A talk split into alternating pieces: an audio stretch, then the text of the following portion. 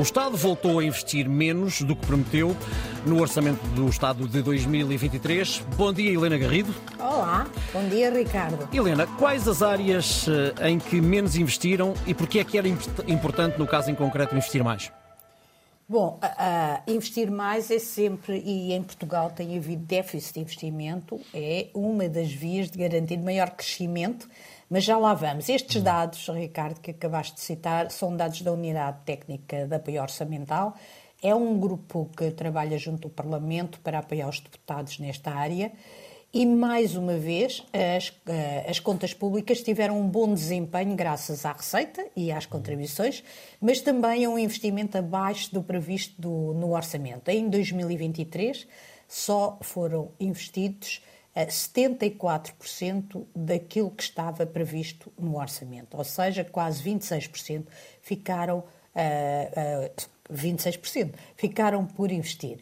E, e, e, foram setores importantes aqueles que uh, tiveram um pior desempenho. É o caso da educação, no ensino básico e secundário e administração uh, escolar, só investiram 28% daquilo que podiam investir, ou seja, 28 em cada 100 euros, todo o resto ficou por investir. E na saúde, outra área muito importante onde tem faltado investimento, e estou a falar de investimento de manutenção, investimento para melhorar as condições de trabalho de quem lá trabalha, etc.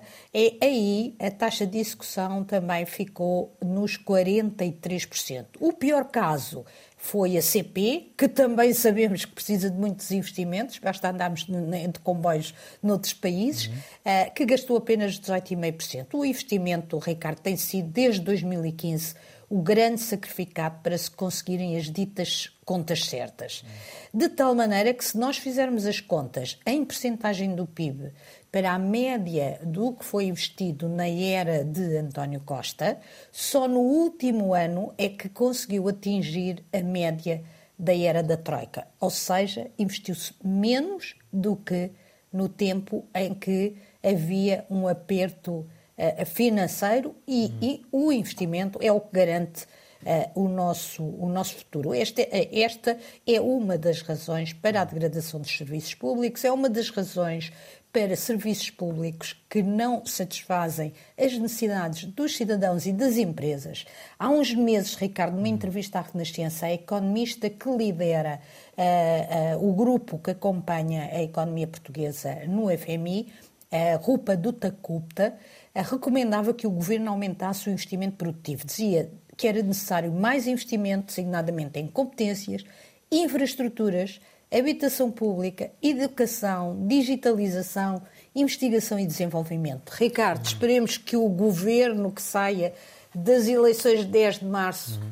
não use o investimento, uh, ou fundamentalmente uhum. o investimento, para fazer um brilharete nas uhum. contas porque isso é o que põe em causa o nosso futuro. Esperemos que seja diferente. Muito bem, obrigado Helena. Voltamos Até a encontrar-nos amanhã a esta hora.